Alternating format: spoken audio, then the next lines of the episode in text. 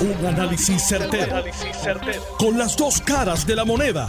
Donde los que saben no tienen miedo a venir. tienen miedo a venir. Esto es el podcast de Análisis 630 con Enrique Quique Cruz. Buenas tardes, mis queridas amigas, amigos. Son las 5 y 7. 5 y 7 de la tarde de hoy, jueves 13 de octubre del 2022. Tú estás escuchando Análisis 630. Yo soy Enrique Quique Cruz y estoy aquí de lunes a viernes de 5 a 7. En línea telefónica, el representante de los consumidores en la Junta de Gobierno de la Autoridad de Energía Eléctrica, Tomás Torres Placa. Buenas tardes, Tomás. Muchas gracias por estar con nosotros aquí en Análisis 630. Quique, saludos. Saludos a ti, al panel que está ahí en la emisora y a todos los consumidores y escucha en la tarde de hoy. Tomás, te pregunto yo, ya que tú eres un ente independiente. Hoy viernes, eh, perdón, jueves, hoy jueves, se hay suficiente reserva. O sea, el, el, el presidente del negociado de energía, Edison Joe Avilés, dice que aquí hay una reserva de 2.500 megavatios. Yo me, a mí me gustaría encontrarla, porque entonces lo que está diciendo Josué Colón de que nos vamos a quedar sin luz, pues no, no tiene sentido. No, que hoy hubo, una avería a ese esta tarde. Eh, la máquina de Aguirre 2, supone que entrara, no ha entrado. Y ahora mismo, mientras hablo contigo, y te quiero decir, por un esfuerzo conjunto entre la Junta, este servidor y el director ejecutivo, en la página web de la autoridad se puede ver la reserva. Y estamos a ley de 3 megavatios para entrar en, recortes selectivos de servicio. 3 megavatios. O sea, en cualquier momento van a haber recortes de servicio. Que me uno al llamado que hizo el director ejecutivo. Todo el que tenga un aire acondicionado que no necesite usar, que lo apague. Todo el que no, si usted está ahora, tiene la secadora prendida y no necesita, no es algo urgente, pues apáguela para evitar que alguien que sí le hace falta el servicio eléctrico se le vaya. Ahora, habiendo dicho eso, Quique, independientemente de las destrezas o las faltas de destreza en comunicar un mensaje que tiene el presidente del negociado de energía, independientemente de eso, después de yo haber escuchado la vista de Luma Energy y las soluciones que este eh, operador propuso, ninguna de ellas resuelve el apagón de hoy ni el próximo mes. Ellos sometieron tres soluciones. Traer unas barcazas que según el personal de ellos que estuvo en esa vista, tardaban entre tres y cuatro meses entre estar conectadas y estar funcionando. Alternativa 1, alternativa 2. Traer unos generadores en tierra, similar a los megagens que están en palo seco, ese tipo de generadores. Tardarían tres a cuatro semanas y la última alternativa, construir una planta nueva, que bendito, eso tarda años. Pues eh, a base de esa alternativa, pues ninguna de esas tres satisface. ¿Y qué hacemos entonces? Con lo que hay. Nos quedamos sin hay luz. Hay que traer en línea Guise 2 inmediatamente y hay que resolver el problema de quemar diésel en, en, en Ecoeléctrica inmediatamente para que Ecoeléctrica cuando se acabe el gas natural, que como digo el director ejecutivo hoy en los medios, se acaba mañana, ¿no? Se acaba el suple de gas natural, pueda entrar a utilizar diésel como se hace todos los días en la central de San Juan. Pero, pero como nunca se había hecho en esa central, o por lo menos en los últimos años la pues información hay, que, hacerlo.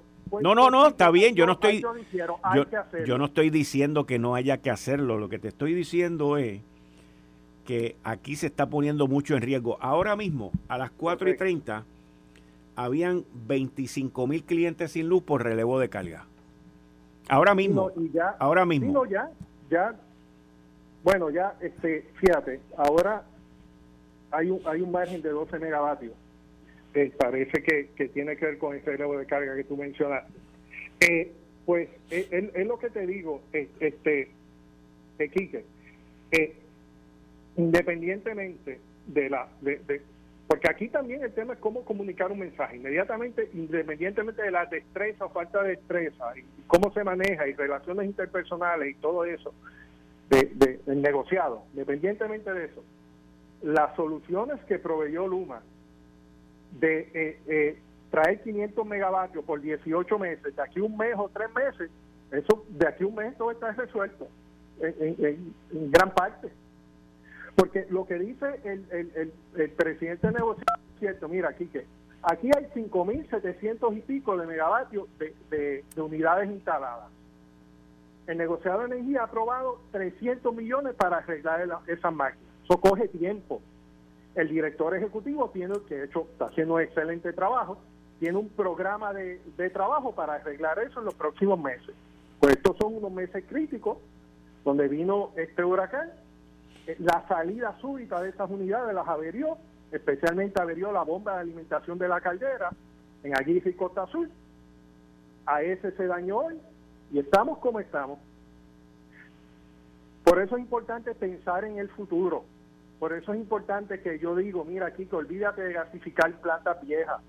Olvídate de invertir 400 millones de dólares en Lo que tú necesitas es generación base confiable. Y yo he sido verbal, aquí, aquí hay que construir un ciclo combinado que coge hidrógeno verde. Y eso, eso se está haciendo alrededor de todo el mundo. Están convirtiendo gasoductos de gas natural a hidrógeno. Porque se ve la inestabilidad en cuanto al, al, al suplido de combustible. Ahora mismo aquí no hay gas natural. El barco que venía para acá se desvió. Porque no pudo entrar en el muelle que, está estropeado, en el muelle que no... Ya se había arreglado el muelle. Bueno, yo lo que te estoy diciendo es, yo lo que te digo es que, y, quiero que quedemos en récord, tú con tu parte y yo con la mía, obviamente. Seguro. Pero te estoy diciendo que aquí, por querer empujar una, una, unas fuentes que todos queremos que lleguen, no queremos, estamos sacrificando el, camino, el, camino, el camino, el camino, del mes que viene, del año que viene desde aquí a un año. Es, esa es la parte. Yo te voy a decir una cosa, yo no estoy de acuerdo con que traigan una barcaza tampoco y la pongan allá afuera y paguen todo ese chavo. Yo, esas cosas no. el, el, negociado ha aprobado 300 millones de dólares para arreglar plantas viejas. Lo único que no ha aprobado el negociado es la gasificación de San Juan 7, 8, 9 y 10 y comprar 18 picking units nuevos. Y ahí es donde además hay 300 millones y ahí es y ahí es donde yo entiendo y ahí es donde yo entiendo que hemos salido del cartel del petróleo de la Autoridad de Energía Eléctrica al cartel del petróleo del negociado. Así, porque nos tienen nos tienen esclavizados al petróleo por los próximos cinco años, por los próximos cinco años. Vamos a comprar petróleo. La, solución que se ha planteado es gasificar unas unidades en ocho años que estén listas para el 2030. Y la otra solución es comprar 18 picking units nuevas que corren con diésel, que, by the way, estarían aquí en, dos o tres años. O sea, nada de eso resuelve el problema de hoy. te, te, voy a hacer una pregunta, te voy a hacer una pregunta. Vamos a dejar el problema de hoy, vamos a hablar de petróleo. En los próximos cinco años, ¿vamos a estar dependiendo de petróleo, sí o no? En los próximos cinco años vamos a estar dependiendo 69% de gas natural, que es la generación de base de, Puerto Rico, que ahí está eh, eh, eh Costa Azul 5 y 6, San Juan 5 y 6 y Ecoeléctrica, que son el 69% de la generación. Y, Hay que tener esas unidades en óptimas condiciones. Y quítale que y quítale, y quítale que en cuántos años, tres o cuatro años, la de carbón se tiene que ir. No, en, en, para el 2028. 2028, ok, en seis años. En seis años. Entonces, en el camino ese, digo, los números que tú me estás dando y los números que yo te estoy dando también, ambos, son números en condiciones normales, porque todos sabemos que aquí mensualmente se viven condiciones anormales y entonces las que corren son las de petróleo. ¿Eso es cierto o eso es falso? Cuando escasea el gas natural. No, no, no, sin que escasee el gas natural, porque es que cuando pasa algo con las de gas natural, la única alternativa que tenemos es petróleo. No, es que, es que corren, por ejemplo, hoy eh, Costa Sur está corriendo en petróleo porque no hay gas natural. Las de San Juan, cuando no hay gas natural, corren en diésel. Son dual fuel. Pueden correr con un combustible o con el otro, con en el caso de Costa Sur, con una mezcla entre petróleo y gas natural tiene esa habilidad. San Juan no, San Juan es diésel o gas natural. Pues, eh, por eso es que te digo, Quique, que aquí lo que hay que hacer es utilizar los 300 millones de dólares que aprobó el negociado de energía para coger esas plantas y ponerlas en buenas condiciones para que nos lleven hasta el final de esta década y coger esos 844 millones y en lugar de gasificar una planta de 60 años y comprar unos picking units que corren con diésel, tecnología de hace 20 años, hacer una planta nueva, ciclo combinado nuevo de 300 megavatios que corra con hidrógeno verde, ¿ah?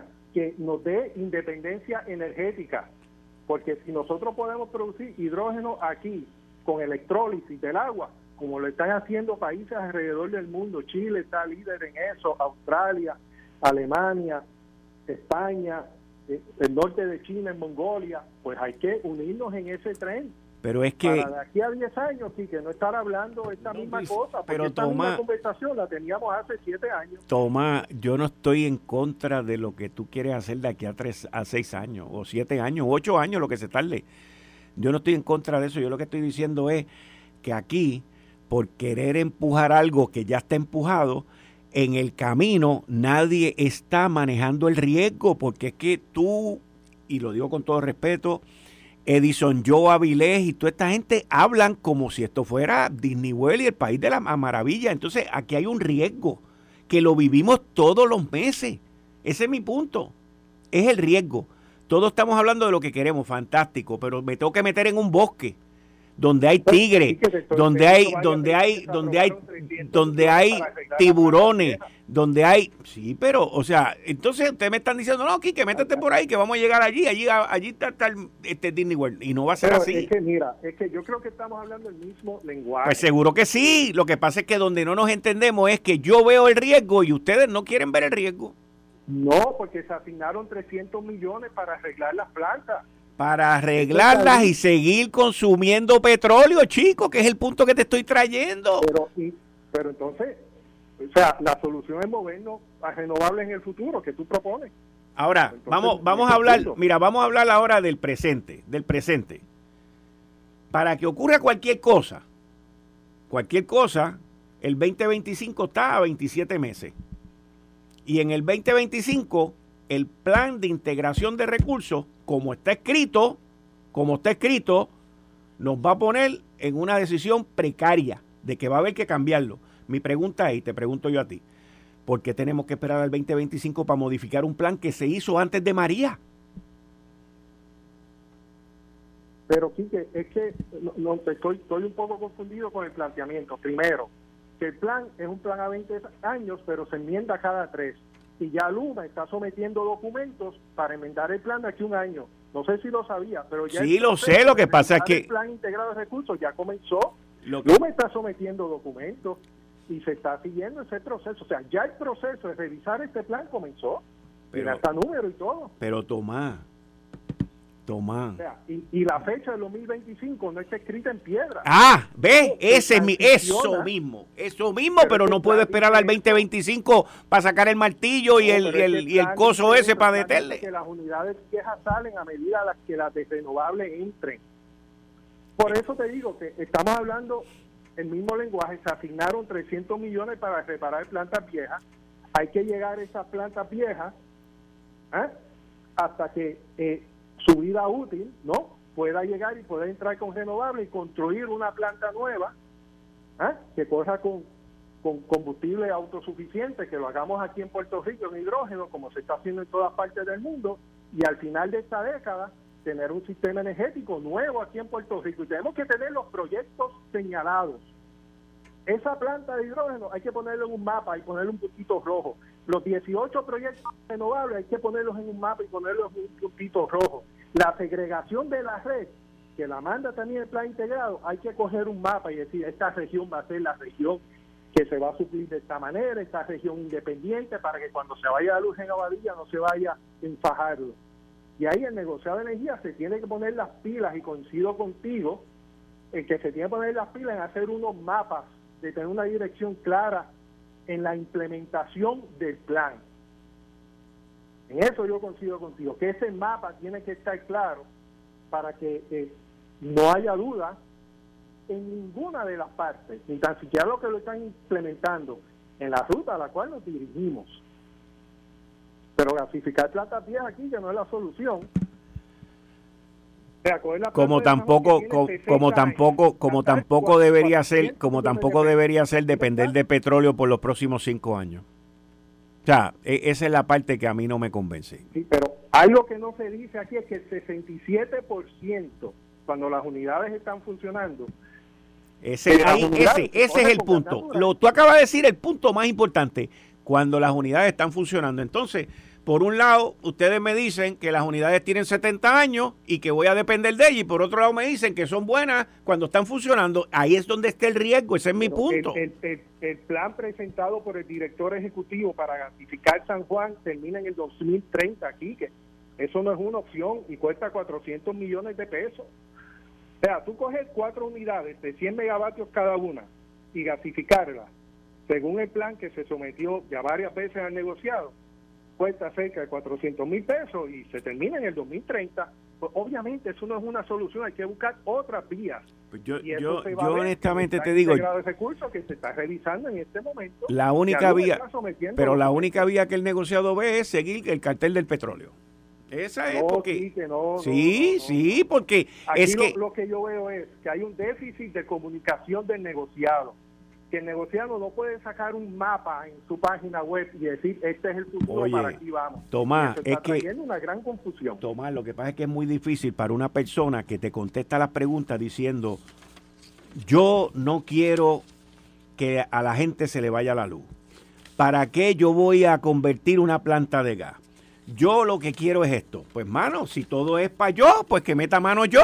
hay, hay, hay fallas en la comunicación. Estoy de acuerdo contigo y el presidente del negociado lo menos que debe hacer es lo que yo estoy haciendo contigo, discutiendo estos temas importantes, porque hay que discutirlos y hay que hablarlos, porque los estamos hablando. La soberbia, la soberbia, el narcisismo y el egoísmo no permiten a gente expresarse de otra manera que no sea con el yo. Y aquí hay un problema serio. Eso hay que corregirlo. No, yo sé, pero que te estoy diciendo, o sea, aquí hay un issue bien feo, porque ahora, mira, primero era que Luma tenía un problema con la comunicación y lo, y lo tiene bien brutal, y ahora el negociado también. grave. Pues por eso te digo. En la pista pública que estaban vestidos todos de celadores. lo vi, lo vi, lo vi. De supervisión de la autoridad. Chicos, pero es que ustedes no entienden, ustedes no entienden que ellos estaban practicando para Halloween. eso, ellos se vistieron para Halloween. Es el, del de Halloween. Vestidito de verde y amarillo. Eh, oye, y eso es falta de supervisión de la autoridad. Yo, Fermín Fontane, no, no, no, no. Eh, eh, ah, yo veo esa vista, ajá. Yo me aparezco, yo me aparezco allí. El señor presidente del comité de la Cámara, un memutito, me voy a reunir con la gente de Luma, voy a salir. Vienen en media hora y vienen vestidos bien con gabán y corbata. O sea, es imposible. O sea, aquí tiene que haber una supervisión hasta, hasta de cómo hasta de cómo vestirse. Y, te pero yo quiero no no de no ser imprudente yo sé es que te estoy te estoy dando la razón pero pero mira para que tú veas yo quiero que tú sepas y yo sé que tú lo sabes pero lo voy a recalcar para que la gente lo sepa también esos son estrategias que le dan los asesores de ellos de relaciones públicas. Que tú, yo y todos los que nos están escuchando pagamos millones de pesos por esos idiotas. Decirle que se pongan los chalecos eso. Sí, sí, son estrategias de comunicación. Y aquí se creen que uno es tonto y, y, y, usa bobo. Así mismo es. Tomás, mil gracias como siempre. No, Quique, un placer. Gracias por la oportunidad. Podemos diferir, pero hablamos como hermanos puertorriqueños que somos y eso es lo importante, hablar para encontrar soluciones hacia el futuro. Así que un fuerte abrazo, saludos al panel y saludos a todos los que han Muchas gracias, Tomás. Nos vemos más adelante y muchas gracias. Siempre agradecido por tu participación y tu información. La Gracias. Ahí ustedes escucharon a Tomás Torres Placa, el representante de los ciudadanos ante la Junta de Gobierno de la Autoridad de Energía Eléctrica. Como diría el presidente del negociado de Energía de Puerto Rico, Edison Joe Avilés. Él, él, él, iría a la pausa de la siguiente manera. Yo me voy por una pausa porque yo quiero irme por una pausa y yo voy a volver con ustedes después de la pausa. Y yo regreso en breve. Eh, estás escuchando el podcast de Noti1. Análisis 630 con Enrique Quique Cruz. Yo soy Enrique Quique Cruz y yo estoy aquí de lunes a viernes de 5 a 7 por Noti1 630. Y yo tengo aquí de invitado a Tilano Cordero Vadillo. Y yo voy a tener de invitado a las 6 de la tarde a Tilano y a los representantes Gabriel Rodríguez Aguiló y Ángel Matos. Y yo voy ya mismo con el próximo tema porque yo soy el que mando. Así abriría Edison yo Avilés este programa. Bienvenido a Tilano, qué bueno verte. Yo estoy muy contento de verte. Y yo te quería ver y yo te estoy viendo. Gracias, muy buenas qué tardes. bueno. Buenas tardes. Yo, yo, yo, yo, yo, yo. Hoy, hoy tú estás contento, no sé qué te Estoy bien contento. te- a mí me está que. Yo estoy es- contento. tú estás contento por el aumento del seguro social ese que tienes. Cacho. Ah, papá. Es en enero. Es en enero. Estás hecho, ya tú no puedes esperar a que llegue ese chequecito. es una estrategia a ver si gana, mira, en medio término, papo. Bueno, Quique, yo eh, Dímelo, voy, dímelo. voy, voy, voy, si me lo permite, voy, voy a entrar en un, en un tema que es un poquito escabroso, pero oye, es que el Fondo Monetario Internacional en su, en su informe dice lo peor está por venir. ¿ok? Y hace una, una dura advertencia del Fondo Monetario para la economía en el año 2023, el próximo, y los efectos del frenazo económico, especialmente para toda América Latina, y se van también a incluir los países europeos que ya están eh, entrando eh, eh, en una crisis este, de inflación. Y el economista jefe del FMI, Pierre Oliver Gaurange, advirtió que un tercio, un tercio de las economías pueden caer en recesión el año que viene.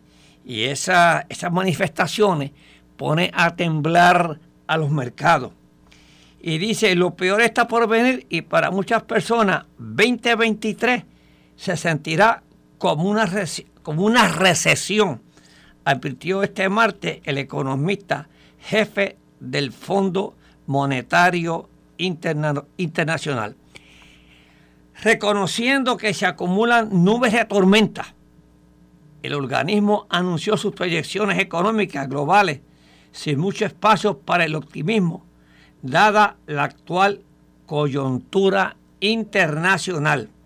Y los crecimientos que están dando son bien bajitos. Para este año se estima un crecimiento global mundial de un 3.2 y para el siguiente año un 2.7. Quiere decir que la economía no va a crecer. Así es que, este, y todo esto se debe a la invasión rusa de Ucrania, que sigue desestabilizando poderosamente la economía mundial y ha llevado a Europa a una crisis energética. Este es el problema que tiene, estaban hablando del petróleo y el petróleo aquí que sigue subiendo, y se va a poner más caro con la guerra que tenemos. Así es que eh, como la espiral de inflación en todo el mundo, que es lo que estamos viendo nosotros aquí en Puerto Rico y la estamos viendo en Estados Unidos, esa, eh, esa inflación está azotando al mundo entero. Y la desaceleración de la economía, China, ¿sabe que China ha, acelerado porque tiene cerrado eh, prácticamente por el COVID? Son para el, Fondo Monetario Mundial los factores que están marcando la evolución económica mundial y seguirá siendo en un futuro este, cercano. Así es que la, la economía se va a estancar para el año que viene. Así es que en Estados Unidos, en Estados Unidos, pues Biden está tomando, se está auto, autoinfligiendo una desaceleración económica. ¿Y cuál es el riesgo? Él lo que no quiere es, él quiere bajar la inflación en, los- en los Estados Unidos.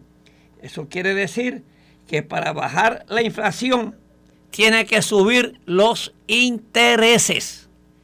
y los intereses van a seguir subiendo. Yo no voy a ver que se va a ver uno, una subida de intereses como aquella en el, en el 80, que, llegó el, el Prime a, a un 20%. Pero tienen que bajar la inflación en Estados Unidos. Ahora, esa baja de inflación subiendo los intereses, ¿qué pasa? También crea un problema que es el crecimiento económico. y eso que hay e, eso se llama una desaceleración autoinfligida que puede caer en, una en, una recesión. Y ese es el peligro de la recesión. Todo esto yo lo traigo porque nosotros en Puerto Rico tenemos una reconstrucción. Y veía que el amigo Torres Plana decía que iba a construir una, este, una planta, para generar, que yo creo en eso. Porque yo creo en eso. Oye, y, él tiene razón en eso. Todo ese, todo eso viejo que hay allí, esas plantas que hay en Puerto Nuevo, en Palo Seco, eso va a pasar, ¿sabe cómo? Como el observatorio de, de Arecibo que colapsó eso va a colapsar, eso está obsoleto. Pero, oye, la reconstrucción de Puerto Rico aguanta todos los incrementos de intereses y costos de producción. O sea, que nosotros, no, entre más pasamos, menos dinero hay, porque la inflación nos está comiendo. Y eso, pues sinceramente, en, nuestra economía se ve también afectado. Eh, en Puerto Rico y en Puerto Rico que depende mucho del petróleo, pues vamos a seguir nosotros. Este, hay, tenemos que ya ir pensando en, en ajuste. Aquí se habla de, lo, de los intereses aquí que, que, están subiendo y, veo algo que muchas, muchas personas están eh, ofreciendo. Eh, muchas compañías intermediarias de financiamiento, que creo que son, la mayoría son muy honestas y muy buenas, están, están entrando, eh, dando financiamiento, pidiendo un rendimiento en los intereses este, de un 5 y hasta un 6 promedio. Mire, yo le digo, yo le voy a aconsejar a las personas que tienen sus chavitos, sus ahorros, que tenga cuidado con todo esto que están, eh, este, que todas estas inversiones dependan de los mercados. Hay buenas inversiones ahora. Estas personas aquí que como tú, que tienen tu chavito, este, ese millón de pesos que tú invertiste ahora y todas esas cuestiones, ¿ok? Yo estoy seguro que tú lo invertiste en Ginnie Mae o en bonos este, de Estados Unidos, que están garantizados a un 4%, excepto de contribuciones. ¿Ok? Y eso lo puede hacer, mire, desde 100 dólares hasta 5 millones. O sea, yo lo que le, les recomiendo a todas estas personas que le están ofreciendo, a que esas personas que tienen sus chavitos guardados, que, han hecho sus ahorros con, mucho, este, con mucho sacrificio, que todo esto que le están eh, dándole de grandes rendimientos, hágale una pregunta. ¿Esto está garantizado por el gobierno de los Estados Unidos? Pues si le dice que no, usted tiene que buscar por qué está garantizado ese dinero. Porque en estas inflaciones y en estas recesión, los, el dinero que está respaldado por acciones y otras cosas pueden caer. Así es que eh, toda, cuando le dicen esto está respaldado por, por índice de estándar ampúa, eso es volátil. Y yo veo que ahora, eh, con el incremento de, la, de los intereses, eh, los bonos del Tesoro o el Treasury están a un 4% tax free. O sea, que hay buenas inversiones para esas personas que, tiene, que tienen su dinerito y lo pongan en estos momentos en un sitio seguro, que no venga una recesión y, y los vayan a perder como ha sucedido en otras ocasiones. La, situación económica, hoy salieron el, índice de precios al consumidor, como tú lo mencionaste ahí. Y han tratado de aplacar todo esto con que a los viejitos le van a, a los viejitos no, perdón, a los del Seguro Social le van a, le van a llegar Sí, sí, sí. sí. 8.7% Bueno, más. es, que- es que la inflación está muy alta en Estados Está Unidos. Está demasiado de alta aquí. Que, oye, y, y digo una cosa. Y han hecho un trabajo bueno subiendo los intereses paulatinamente y ha bajado un puntito nada más. ¿Ok? Del 9 a un 8. O sea, que, que todavía le falta. El problema que ha tenido eh, Estados Unidos, el gobierno de Biden, es el petróleo. Porque fue allá a Arabia Saudita. ¿Ok? Y lo ignoraron. Lo ignoraron por completo. ¿Qué hicieron? Al revés a lo que él le pidió. Él le pidió que no, este, que continuaran entrando un poco más de petróleo. ¿Y qué hicieron? Pero la culpa la tiene él. Bajaron dos millones Pues la- de barriles diarios. Los mismos dos millones que la nación norteamericana ha bajado en producción desde que él entró como presidente. Entonces se va a hacer este acuerdo con narcoestados, con Venezuela, imagínate. No, no, no, no. no. Eh, hay cosas que él hace que no tienen sentido común. Pero, ni oye- político, ni político. Ahora aquí qué? Deja que pierda las elecciones para que se ponga en su sitio. Pero- porque ya todo eso va a cambiar después de noviembre. fuera, fuera de la de, de la parte política. Pero, oye, las reservas de petróleo más grandes del mundo las tiene Venezuela. Y yo creo que Estados Unidos debe estar pendiente a esas reservas de petróleo que no las coja Rusia o las coja Es que, es otra que nadie persona. las puede coger porque el, el sistema, la- la- las plantas están tan demacradas Está bien, pero ¿qué, qué? que no pueden sacar más de uno o dos millones de barriles Claro, al día. no Eso es una miseria. Eh, claro. Porque tú te crees que Venezuela está quebrado. Pero, oye, Y el dinero lo tienen que sacar del, del- de las drogas. pero Estados Unidos tiene tecnología para sacar ese petróleo de allí. Pero es que te toma eso. tiempo invertir eso. Ahora quieren meter a Chevron allí. Y ya tú verás que van a coger a Chevron y a Biden de Chevron. No, pues si yo, yo te digo, yo, yo sé, esto, esta, esta, película yo la he visto 20 veces ya, 20 veces, 20 veces. Lo mismo le pasó a Jimmy Carter. Lo mismo. Y aquí, ¿sabes? El sacar petróleo de Venezuela, para empezar, el petróleo de Venezuela, mira, mira, estos tipos son unos ambientalistas y protectores del ambiente. Entonces se van a Venezuela, uno de los crudos más eh, contaminados es el de Venezuela por el con- alto contenido de azufre. Tiene mucha azufre. Tiene mucha azufre. Pero, oye, pero Por eso es que ellos no nos pueden vender a nosotros. pero Estados Unidos tiene buenas plantas para refinar ese petróleo. ¿Y dónde vas a echar eso? ¿Cómo lo vas a refinar allá? Con, tú eres refina, ambientalista. refina, refina. Tacho, no van para ningún lado. Tú sabes una cosa, ahora que tú estás hablando de, de lo de Ucrania y todo eso, yo leí un artículo hoy que salió en el diario El País de España, Sí. que los alemanes presentaron una propuesta que se unieron 15 países para instalar un sistema antibalístico. Sí, lo tiene allá. De lo tienen, pero ahora es en 15 países adicionales Ah, sí. donde van a instalar unos, unos radares nuevos en Turquía. ¿Ok? Y entonces hay 15 países que se unieron. Estonia, Letonia, todo el mundo ahí está. España no se ha unido. ¿Ok? España dice que, que no los han invitado. Todo esto liderado por Alemania.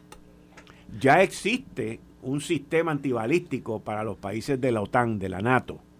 Pero esto lo quieren expandir más desde Turquía con unos radares para poder detectar cualquier misil que salga de Rusia y derrumbarlo ya sea de tierra a aire o de barcos a aire. Y es un proyecto que lo están impulsando y ya hay 15 países que han acordado establecer ese sistema. Y, y todo esto por las situaciones que están pasando. A mí, a mí, o- vuelvo y te repito, a mí me preocupa en específico el mes de noviembre. Porque es el mes antes del invierno. Calla. Y si este individuo sigue perdiendo como ha ido perdiendo. El, el diario El País también reportó la semana pasada que Rusia, yo lo dije aquí, que Rusia se había convertido en el proveedor, escucha, esto, esto es bien impresionante, en el principal proveedor de armas y de, y de vehículos de guerra, incluyendo los blindados, de Ucrania. Escucha. Sí, Rusia se había convertido en el principal proveedor de tanques, de antimisiles. Lo que están dejando allí. Lo que están dejando allí. lo que están dejando allí. Sí, lo están abandonando. Los tipos están arrancando y están corriendo y se están yendo. Pero también había mucha, este, mucho tanque viejo y obsoleto allí. lo dejaron allí. Son chatarra allí. Pero cuando tú estás en guerra, cuando tú estás en guerra, tú no puedes decir como Edison Avilés, yo no voy a reparar eso. Yo no voy a coger ese tanque porque es viejo. ¿Ah? ¿Ah? Yo te, yo te digo, porque yo, yo sé de lo que yo estoy hablando. Yo, yo, yo, yo. yo te digo, nosotros estamos fritos. Pero yo, nosotros estamos destinados. Hoy perdí toda la esperanza. A mí lo que con me lo de la luz. con toda esta inflación que está viendo, que yo veo el proceso de recuperación en Puerto Rico lento. Lento. Y si estamos tan lentos y los intereses siguen subiendo, la mano de obra sigue subiendo, pues los proyectos se van a encarecerse. Y yo estoy seguro que vamos a ver y que, que al final no se va a hacer ni la mitad de los proyectos que nosotros tenemos en agenda. Porque aquí no, yo los veo lentísimos. Lento. Ahora nombraron a una para este, los proyectos de Puerto Rico. Sí, a la secretaria de Energía. Eh, sí, y otra señora más está allí. No, es esa. Y yo no veo que aquí lo, lo, este, se esté moviendo. Que está todo lento. Está lento, está bien lento.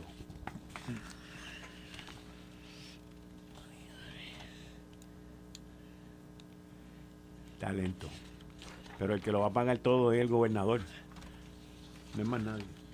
Pedro Pierluisi. El problema es que, Y el último bastagazo se lo está dando el negociado de energía de Puerto Rico. Yo sé lo que te estoy diciendo. Ah, ¿Tú nunca viste las películas esas de Drácula? ¿Tú nunca viste ninguna película? Yo las veía todas. Christopher Lee, ese es el mejor Drácula que había. Christopher Lee. Es que yo no veo películas de, ¿Tú nunca? Pero hace años. Ni de pelear, ni nada. Yo lo que veo ¿Tú, es... tú me vas a decir a mí que tú nunca viste una película de Drácula. me daba miedo, chico. No dormía de noche. ¿Tú estás, tú estás loco? Mira, Drácula estaba así acostado con las manos así en el pecho, así, acostado en, el ataúd ese, ahí. Y llegaba uno con una estaca de madera así bien grande, y se la metía en el pecho. Eso mismo es lo que le está haciendo el negocio de energía a Pedro Pierluisi políticamente. Ya, ya tú verás, ya tú verás. Las plantas son viejas para una cosa y son buenas para otra. Mira qué cosa. Oye, pero ven acá. Yo creo, eh, eh, esto es que tú estás diciendo, la Autoridad de Energía Eléctrica, ahora la autoridad, tú estás viendo la Autoridad de Energía, pero la Autoridad de Energía Eléctrica siempre tumbaba a todos los gobernadores. Pues ¿Tú te acuerdas que ¿tú te acuerdas? yo escribí una columna en el seminario aquel de los gobernadores? Sí, que tú hiciste. y eso era una cosa increíble y no han podido todavía ese problema que tiene más de 30 años, no han podido eh, este, resolverlo ninguno de los gobernadores, ninguno. Entonces seguimos con las plantas obsoletas esas que tenemos eh, y, seguimos dependiendo este del petróleo y ese es el problema grave. No, yo no veo que nadie hace un plan.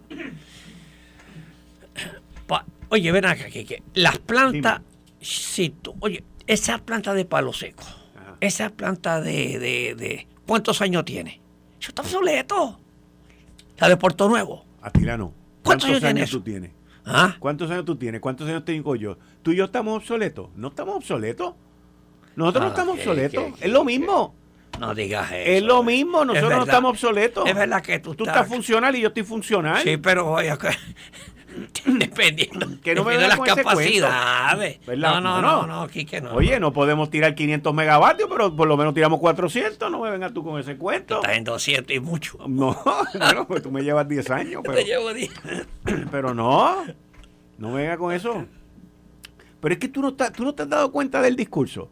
Que las plantas son viejas pero no dependemos del gas natural, del petróleo, hombre. Bueno, pero, es, pero eso es un discurso equivocado, pues, pues es un discurso equivocado. Pues. pero de que las plantas están viejas, eso, oye, ¿cuánta es la vida útil de una planta. No, es que no podemos pensar así, no podemos hablar de eso, porque la vida útil ya pasó y es lo que tenemos. Es lo que tenemos. Pero no me vendas a mí una planta que vas a hacer en ocho años. Porque mi pregunta es, ¿qué voy a hacer en ocho años? Consumir petróleo, Atilano. Consumir petróleo. Mira, nosotros llevamos, Atilano, el año que viene es el 2023. Ayer vino uno y me corrigió muy, muy bien, yo no tengo problema y lo dije. El año que viene se cumplen 50 años del embargo petrolero en los Estados Unidos. ¿El embargo? ¿Ok? ¿Y qué nos acaban de hacer los árabes de nuevo? 49 años después, lo mismo. Lo mismo, porque se fueron a favor de Rusia. Te voy a tumbar la producción por 2 millones. Automáticamente. Lo mismo. Hicieron exactamente lo mismo, 49 años después. Y aquí, en los Estados Unidos, por lo menos, allá los 50 estados por lo menos hicieron algo, hicieron esto, hicieron aquello, hicieron 20 cosas y, y se ajustaron. Hoy Estados Unidos podría ser el principal productor de petróleo en el mundo. Pero cuando Biden entró, le tumbó. Le tumbó un oleoducto, le tumbó aquello, le tumbó un gasoducto, le tumbó lo otro y bajaron la producción. Y ahora, hoy, están cortos por dos millones de barriles. Lo, mismo, que le, lo mismo que, le tumbaron, lo mismo que él dejó de hacer. Pues entonces, tú eres el que te buscaste los problemas. Lo mismo, la misma gente en el aniversario, lo mismo, le hicieron lo mismo. Pero yo no me, yo no culpo a Biden ni culpa a los Estados Unidos, porque ellos hicieron algo, pero nosotros aquí hicimos algo. Aquí no hicimos nada. Nada. Tenemos una plantita de gas natural por aquí, otra plantita de gas natural por allá y una de carbón que los políticos dijeron que había que cerrarla en el 2026 o 2027. Es, el, es la planta más económica que existe en Puerto Rico. ¿Qué la van a cerrar? Tú pones ellos que no la van a cerrar. es por ley. Estos tipos legislaron para cerrarla. ¿Quiénes? Adiós legislaron. Está bien. Está ahí legislado, es por ley, se tienen que ir, les cancelaron el contrato y dijeron que se tenían que ir y todas esas vainas. Y entonces, ah, porque eso no es ambientalmente correcto. Ay, pues si no hay alternativa. Pero, en Alemania están volviendo nuevamente pero la EPA, Pero la EPA dice que el aire allí en Guayama es bueno. ¿Eh? En Alemania están volviendo a carbón otra vez. Correcto, y a nuclear también. Sí, señor. ¿Por qué? Si le, le cortó y una potencia económica como Alemania no se puede dar el, el, realizar de, este, de paralizar esa economía.